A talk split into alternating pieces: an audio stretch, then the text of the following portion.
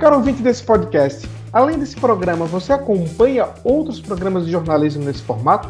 Pois esse é o tema do Dialéticas dessa semana, podcast que discute temas relevantes a partir de artigos acadêmicos. Eu sou Giovanni Ramos estou em Covilhã, Portugal, a mesma cidade que a minha colega de doutorado em comunicação, Isabela Gonçalves. Tudo bem, Bela? Tudo certo, espero que estejam todos bens e saudáveis, isso que importa. E aproveito já para divulgar nossas redes sociais. A gente está no Instagram e no Twitter com o nome arroba Dialéticas. Por favor, siga a gente lá, compartilhe com os nossos, com seus amigos. E o nosso terceiro integrante do podcast também estudou doutorado em comunicação com a gente, mas ele não está aqui em Portugal, ele está preso na Cracóvia. Explica isso, Fábio. Olá, ouvintes, olá, colegas. É exatamente isso, Giovana. Eu estou aqui em Cracóvia ainda, as fronteiras ainda estão fechadas aqui na Polônia, então estou esperando as fronteiras serem reabertas para conseguir um voo de volta para Portugal. Eu vim aqui visitar alguns amigos e acabei ficando preso desde quando o lockdown começou aqui na Polônia, no dia 14 de março. E eu queria aproveitar o tempo uh, para indicar o nosso YouTube, a nossa página no YouTube. Uh, Chama-se Dialéticas Podcast reforçando, Dialéticas Podcast. Lá você pode acompanhar todos os nossos episódios. Bom, o artigo dessa semana intitula-se The Emergence of Native Podcasts in Journalism: Editorial Strategies and Business Opportunities in Latin America, dos pesquisadores espanhóis José Luiz Torrilos, Francisco Javier Caro Gonçalves e José Antônio Gonçalves Alba.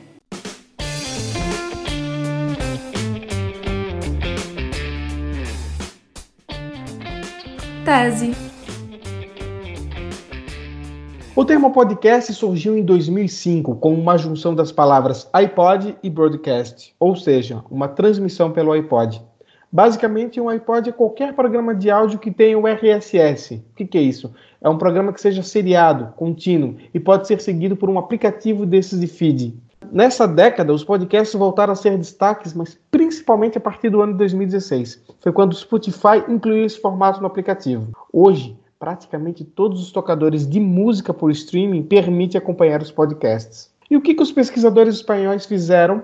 Foi uma pesquisa para acompanhar o crescimento do podcast de jornalismo na chamada mídia nativa digital, nos países latino-americanos. Foram 13 podcasts acompanhados em cinco países, alguns com fins lucrativos e outros sem. Foram feitas entrevistas com podcasters para saber sobre planejamento, público-alvo, fontes de receita, entre outras estratégias utilizadas por esses comunicadores. O resultado apontou que os podcasts têm sim um potencial, mas nos países da América Hispânica, eles ainda são ainda estão numa fase inicial a maioria não possui receitas significativas, fazem para públicos muito específicos e por isso não encontram concorrência. O que é preciso agora, segundo os próprios pesquisadores? Continuar a acompanhar o desempenho desses podcasts para saber a sua evolução. Isabela Gonçalves. Bom, gente, é, os pesquisadores eles começam falando primeiramente do contexto, né? E qual contexto seria esse, digamos assim? A gente tem re, o contexto de rede de fluxos emergentes com, enfim, dispositivos cada vez mais dominando o dia a dia da população e a internet aí em voga. Esse novo contexto ele permite uma distribuição multiplataforma.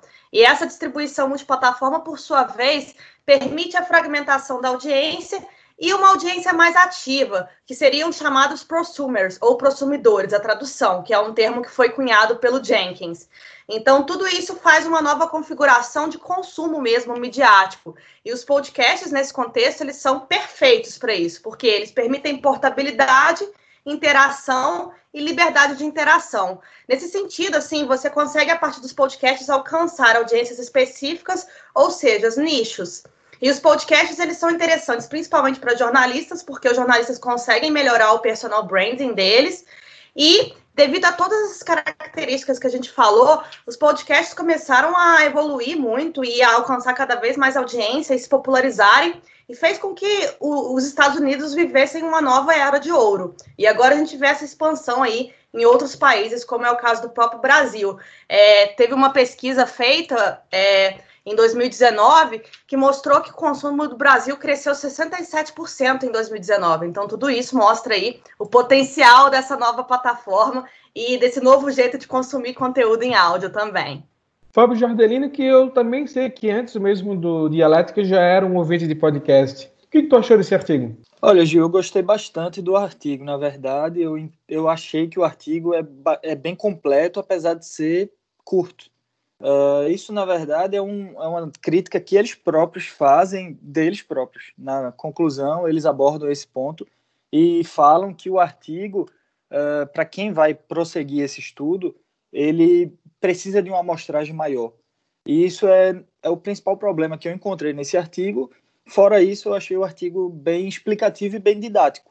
É um artigo que faz uma análise com 13 podcasts, e isso, trazendo os números aqui, eles usaram esses, eles encontraram esses, essa amostragem na, na database da Sambra Media, uh, dos quais eles encontraram 767 Digital Media Content. Porém, desses 767, é, somente 80 proviam conteúdo através de áudio format, através do áudio. E desses, apenas 20 eram podcasts voltados à mídia. E dos 20, apenas 13 responderam. Então, isso aí é, um, como a gente está acostumado, né? é um problema da vida acadêmica. Às vezes a gente não consegue contactar essas pessoas para fazer a nossa pesquisa. E esse foi um dos problemas que eles enfrentaram. Eles acabaram é, de um universo é, grande, eles conseguiram apenas 13 contatos e fizeram a, a, metodologia deles baseada nesses 13. O que é, segundo eles, segundo a metodologia deles, aceito uh, e, e, bastante aceito, na verdade, mas que eles próprios identificam que poderia ter um estudo um pouco mais profundo se tivesse uma amostragem maior.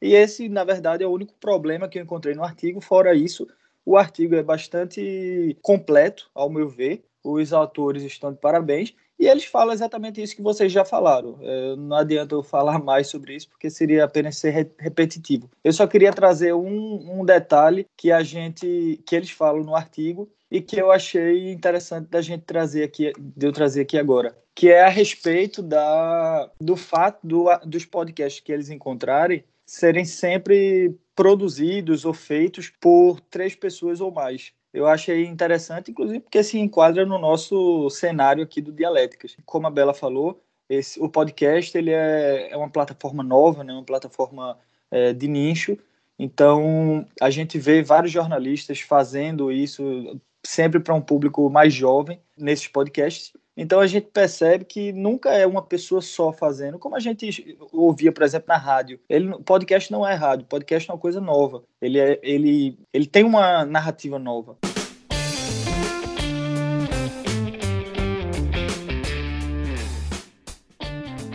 Antítese. Bela, um fato que chamou a atenção no artigo é a forte presença feminina, tanto no público quanto na produção desses podcasts que foram analisados pelos pesquisadores. Seriam os podcasts um novo espaço para expressão, discussão de gênero e alguns outros temas que não são encontrados na mídia tradicional?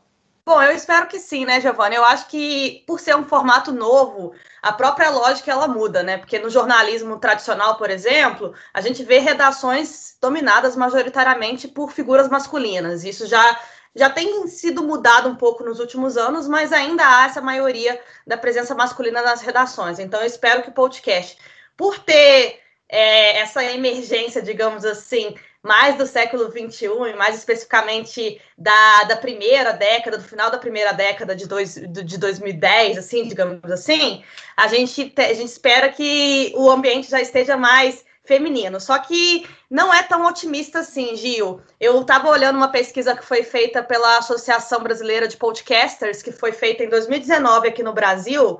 No caso, da, eu estou falando aqui especificamente da, da realidade brasileira, né? Os podcasts mais citados pelos respondentes foram foram o Nerdcast, que é por dois homens, é, o Azagal e o Jovem Nerd, o Guga Cast, que é o Guga e o Rafael Mafra. Aí depois, em terceiro lugar, veio o Mamilos, que são duas mulheres, a Juliana e a Cris. E aí depois vem o Xadrez Verbal, que é, de novo, presença masculina, Anticast, Projeto Humanos, de novo, masculina. Não Ovo, de novo, Cid, que é masculina. Braincast é, um, é, tem uma, uma delas é mulher, mas é dentre os três, aliás, duas são mulheres, a Juliana e a Cris, com o Carlos, matando robôs gigantes. O, são três homens e poucas um homem. Então, assim, dentre o, os ouvintes citaram os, os podcasts mais ouvidos, e só dois desses dez tiveram presença feminina. Então a gente ainda vê que é um ambiente bem masculino nesse sentido. E os ouvintes, no caso brasileiro, eles ainda são também majoritariamente masculinos. Nessa pesquisa feita em 2019, 72% dos, dos ouvintes são homens, 27% são mulheres e 0,76% são outros. Então, assim, eu acho que a gente tem se evoluído, só que ainda é um longo caminho pela frente. Eu acho que a Bela explicou o suficiente, é, eu não completaria nada além, e essa é uma realidade realmente do jornalismo mundial, não só brasileiro, mas mundial. É, a gente vê que, por mais que as redações hoje tem uma, uma, forte presença feminina, a gente percebe que os cargos de poder, de decisão, eles são majoritariamente compostos por homens. Então, isso é uma discussão antiga do jornalismo e ela é trazida para o podcast. Uh, nessa pesquisa, nesse artigo que você trouxe, Gil, eles são bastante, bastante otimistas nesse ponto, colocando as mulheres em termos de igualdade com os homens, mas quando a gente para para analisar, pelo menos a nossa realidade, como a Bela trouxe brasileira, é outra, é outra realidade, no fato. Talvez, como tu mesmo falou, Fábio, tem a questão do, da amostra, né? Acho que aí a tua crítica ali no começo foi bastante importante. A amostra deles foi bastante pequena e talvez não consiga ter, ter esses pontos. Mas outro ponto que é muito interessante, esse eu acho que mesmo com uma amostra pequena a gente pode considerar, é a questão de fontes de receita.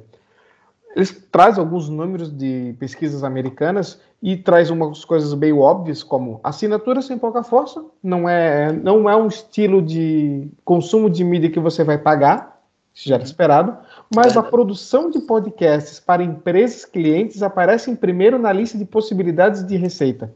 Ou seja, fazer um podcast para um cliente específico. Aí eu te pergunto, podcast pago. Tu escutaria um podcast pago? Isso vai ter aceitação no público? Eu não escutaria. Não escutaria? Infelizmente, não. Porque, bom, principalmente porque a gente já tem tanto podcast gratuito e com uma enorme qualidade, a não ser que fosse alguma coisa muito específica que eu quisesse muito saber.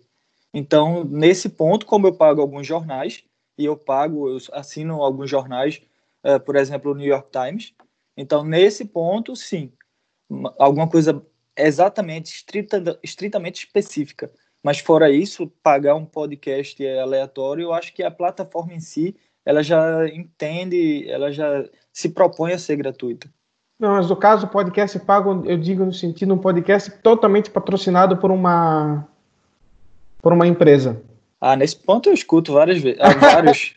Porque no caso é isso que eles estão falando, né? Ou seja, você escuta um, um, eles colocam uma principal possibilidade de renda você ter um. Você vender o teu, parte do teu programa ou criar um episódio especial totalmente vendido. É tipo o Public Post, só que de podcast. É o Publicast, vamos dizer assim. E aí isso, isso chama muita atenção, porque não é uma coisa que a gente vê tanto ainda no Brasil. Já está aparecendo, já teve algumas empresas, por exemplo, a Rádio CBN já faz alguns podcasts que são totalmente pagos, né? Por empresas. Mas não é uma coisa ainda tão comum. Será que isso, será que o público não pode estranhar um podcast que praticamente é um produto, produto um branded content? Olha, eu acho que tanto pode quanto acontece já. O podcast da, da CNN, ele é todo patrocinado pelo Santander e inclusive todo episódio ele traz alguém do Santander para debater junto algum assunto. E eu escuto ele diariamente. É, toda vez que lança um episódio novo, eu vou lá e escuto porque me interessa um pouco essa área financeira. Bom, Bom tem eu... outros exemplos, né? Eu acho de receita, assim. É, não seria só assinatura, porque a gente pensa assim, a monetização vem logo na, na, na, nossa cabeça assinatura. Mas existe sim um modelo de assinatura. Eu acho que tem um, um exemplo norte-americano aí, que seria, que seria o The Daily Wire, que eles cobram pelo, pelo acesso ao conteúdo prêmio. O conteúdo prêmio seriam o quê? Os vídeos dos podcasts. E aí o pessoal paga.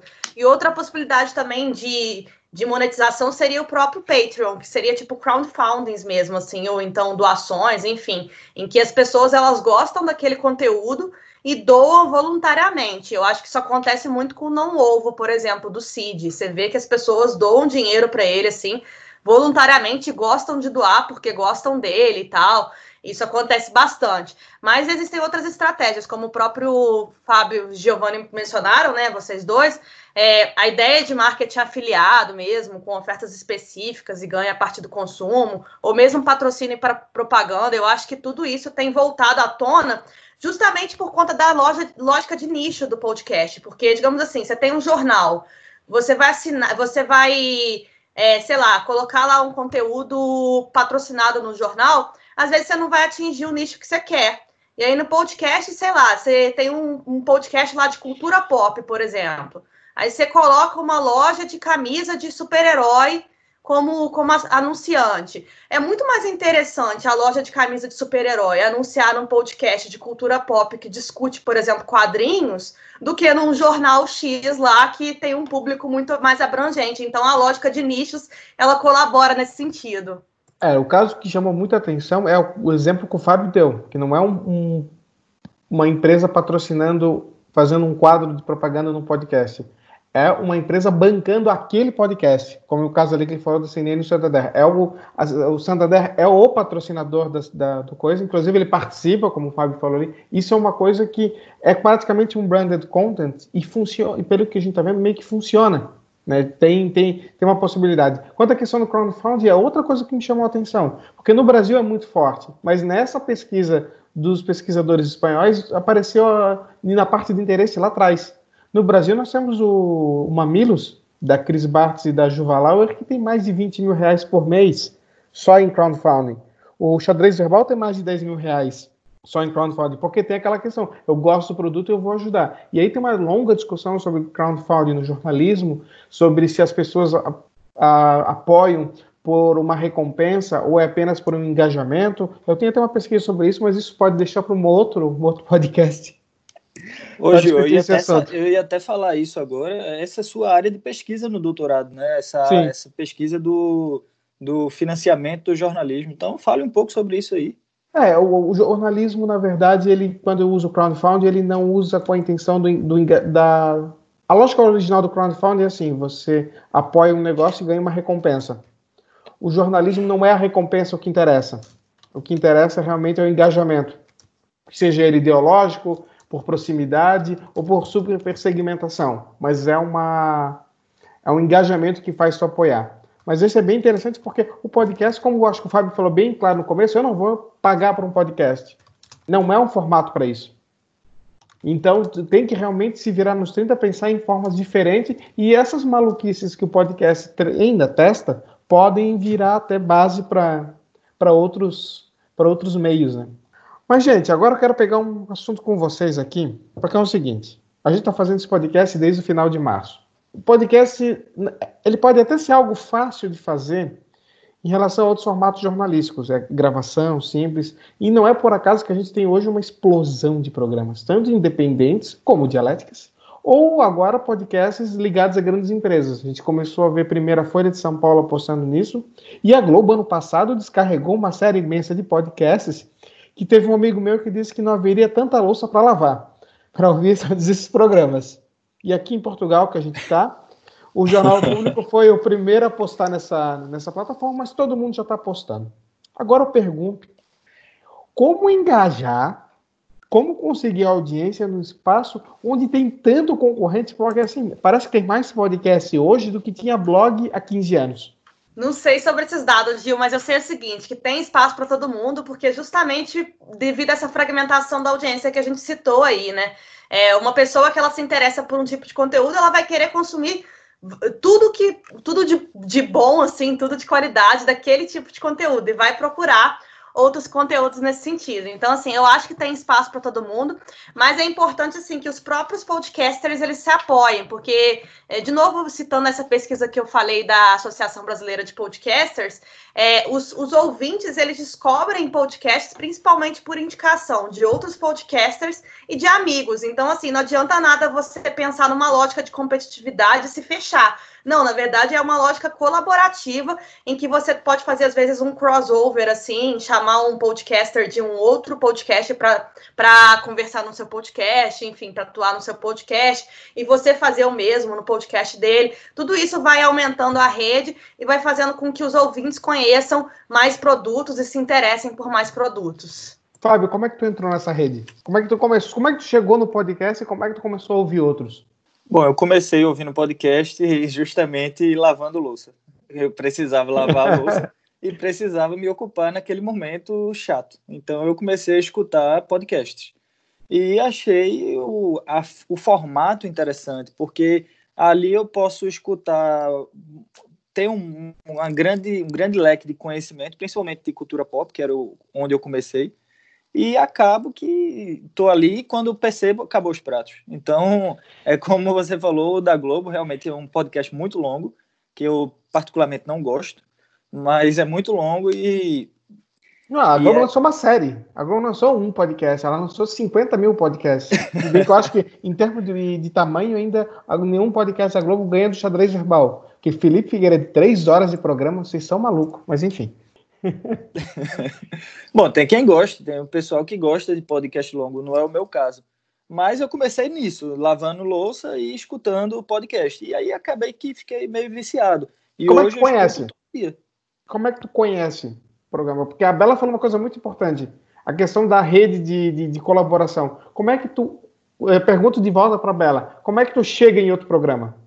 Ah, eu faço aquela listagem assim, né? Podcasts como X. Aí eu vou lá e olho no Google. Mas também tem essa lógica de um indicar o outro. Então, às vezes, sei lá, os podcasts da B9, por exemplo, que tem vários pelo fato da B9 produzir vários podcasts de conteúdo, eu vou lá e já olho o que, a B9 produz e vou procurando os temas e vou ouvindo para ver se eu me interesso por algum e etc. Mas eu acho que a lógica de indicação ela funciona muito bem, porque às vezes eles chamam um, um podcaster X de um outro podcast, eu já vou lá conferir para ver qual que é o outro podcast.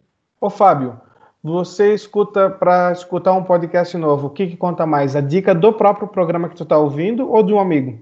Olha, eu vou responder essa sua pergunta trazendo um exemplo interessante. Uh, tem uma pesquisadora lá em Recife chamada Amanda Mansur.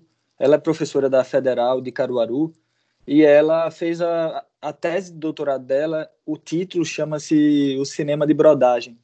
Uh, esse termo brodagem é um termo que a gente usa lá em Recife para que significa exatamente o que ele é, é, aquela irmandade, certo?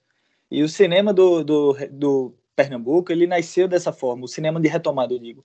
Ele nasceu através da amizade entre os diretores e, e o pessoal que fazia cinema de fato, que se ajudavam um ao outro para fazer os filmes. E todos os primeiros filmes dessa retomada, eles estão indo nessa sequência de um ajudando o outro. Tanto é que eles têm quase a mesma linguagem. Mas eu falei isso para falar que o podcast ele é, na minha opinião, uma plataforma de brodagem. Não tem como você fazer um podcast sozinho. Você precisa de outro podcast para lhe apoiar. Isso é o principal ponto de propagar o seu podcast. Se você está sozinho, esquece. Mas a partir do momento que você cria essa rede de contatos e aí um indica o outro, que indica o outro, que indica o outro, você acaba ficando conhecido entre os podcasts, os ouvintes de podcast. Então eu acho que além da gente fazer engajamento em redes sociais e coisa do tipo, o principal engajamento que tem que acontecer é entre os próprios podcasts. Inclusive, eu vou contar a minha situação. Eu comecei escutando alguns podcasts. Na verdade, foi de política internacional, xadrez, foi o primeiro que eu comecei a ouvir. E foi numa sequência, assim, mas eu tive muito de dicas de amigos em redes sociais. Então, as pessoas estão falando sobre podcast. Ah, o que, você está ouvindo? Ah, estou escutando tal programa. Opa, interessante. Eu acho que, além dessa broderagem interna, vai muito na indicação, né? Que, que um fala. É uma rede meio informal mesmo, essa a promoção desses programas, porque realmente é difícil às vezes tem espaço, porque tem podcast para tudo. Mas enfim, a gente vai agora para a síntese para fechar esse tema, mas tem muita coisa interessante que a gente vai falar hoje. Continue escutando.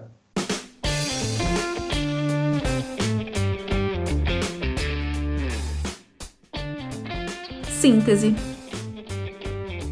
O podcast é, é uma febre. Ele, muita gente está produzindo hoje Assim, não vai, ser, não vai ter essa quantidade de gente entrando. É a, é a segunda febre já do podcast. A primeira foi ainda nos anos 2000, como eu falei no começo, ali na época que foi criado o termo.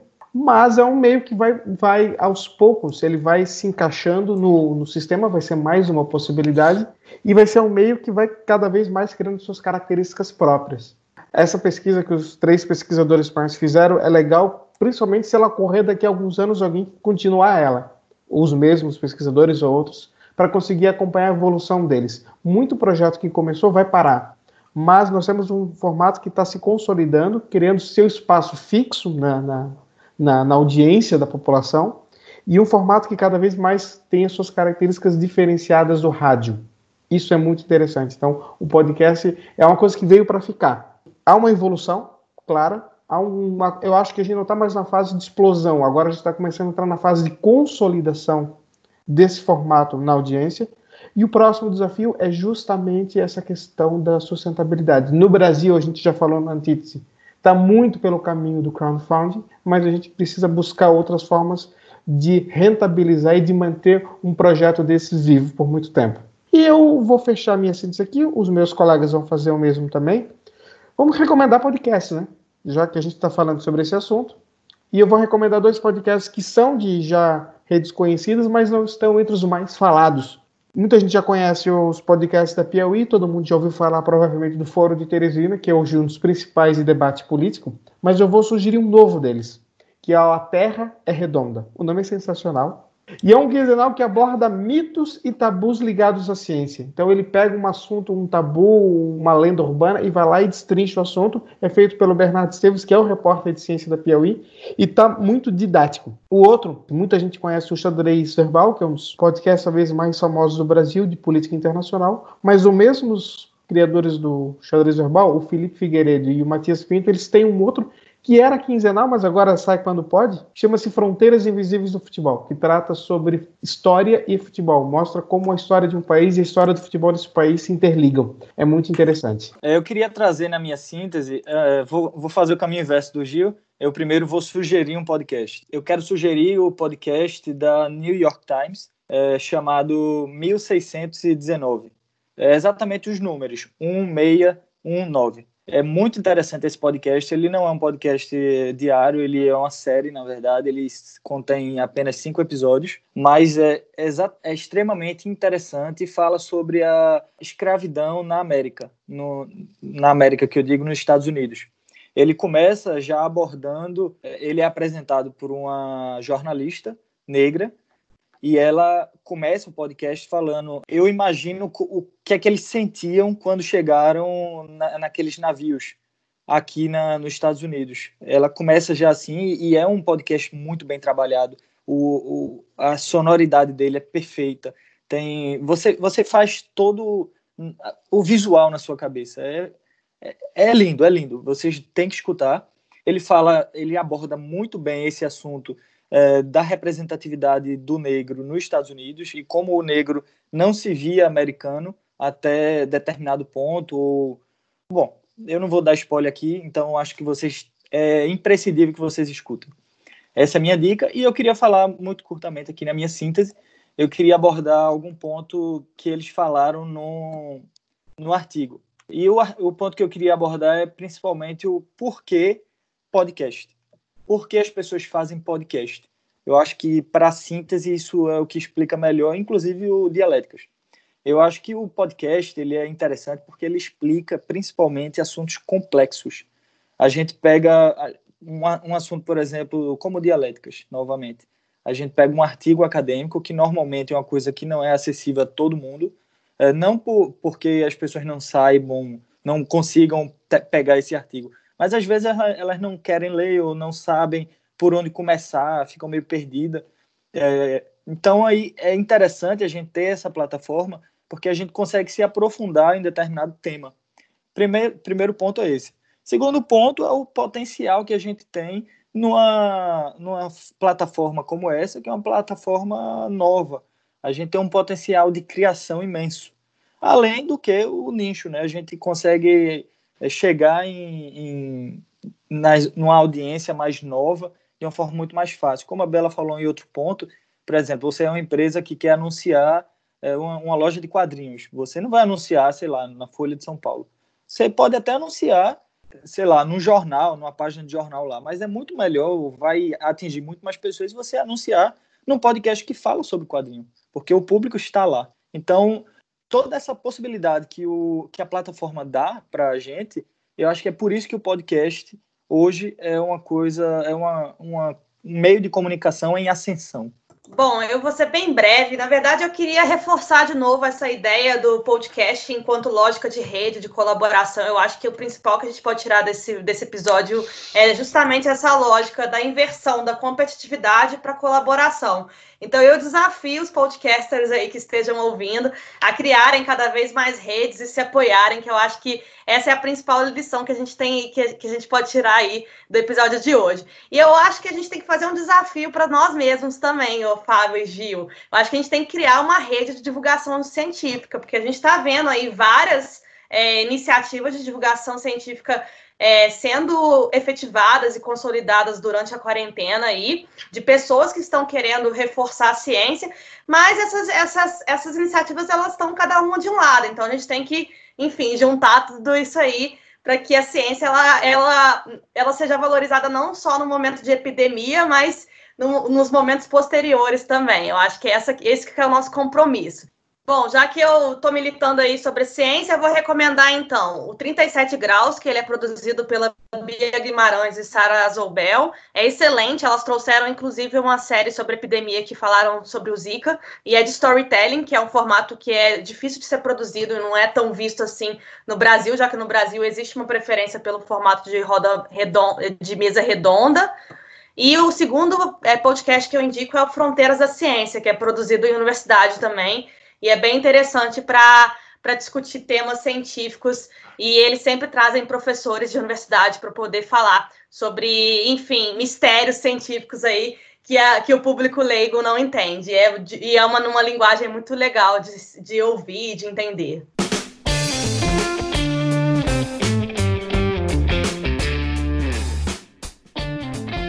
Autor da semana. Olá, pessoal do Dialéticas.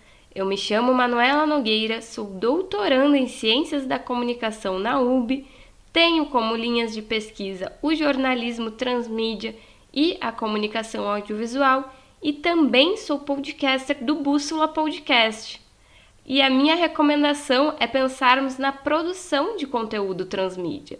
Para isso, eu aconselho o autor Carlos Alberto Scolari e o seu livro Narrativas Transmédias quando todos os médios contam, em que além de discussões teóricas, traz vários cases para que se entenda melhor a produção transmídia, com uma linguagem direta e de fácil entendimento. Obrigada, pessoal!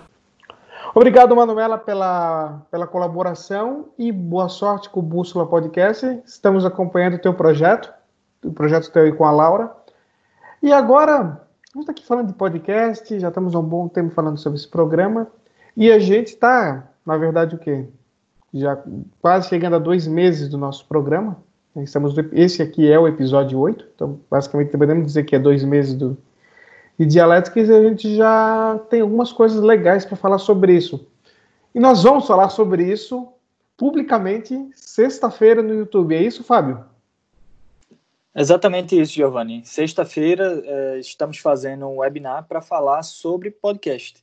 Eh, isso partiu a, eh, de uma necessidade que alguns amigos entraram em contato comigo para me pedir uma aula ou algum tipo de explicação sobre como fazer um podcast. E, e aí eu conversei com o Giovanni e a Isabela e a gente teve a ideia de fazer esse webinar e o webinar vai ser público, vai ser aberto a todo mundo. Uh, o link você pode conferir aí no nosso website www.dialéticas.com e uh, a, se você não conseguir participar online na sexta-feira, vai ser às 14 horas, horário de Brasil. Se você não conseguir participar online... 15, 15.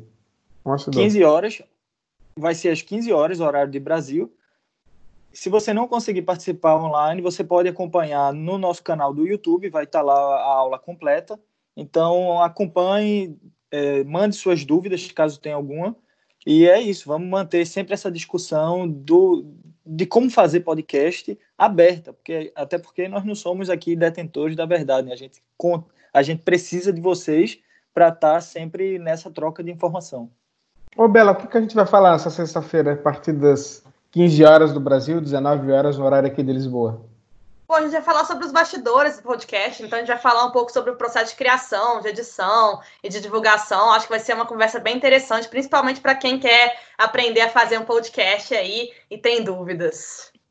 Então, pessoal, lembrando, é nessa sexta-feira, a partir das 15 horas. Se você está ouvindo esse programa depois dele, entra no nosso site, que também está lá no nosso canal no YouTube. O podcast vai chegando ao final. E eu quero pedir para a Isabela Gonçalves, que vai fazer o, vai mediar o nosso próximo programa, vai trazer o artigo. E se você achou esse programa bem leve, prepara que o próximo não vai ser assim, não. Aliás, a Bela é a pessoa que traz os artigos densos aqui nesse programa. Eu quero deixar isso bem claro para o ouvinte. Bom, gente, desculpa, mas eu acho que é um tema muito necessário, a gente tem que discutir isso sim.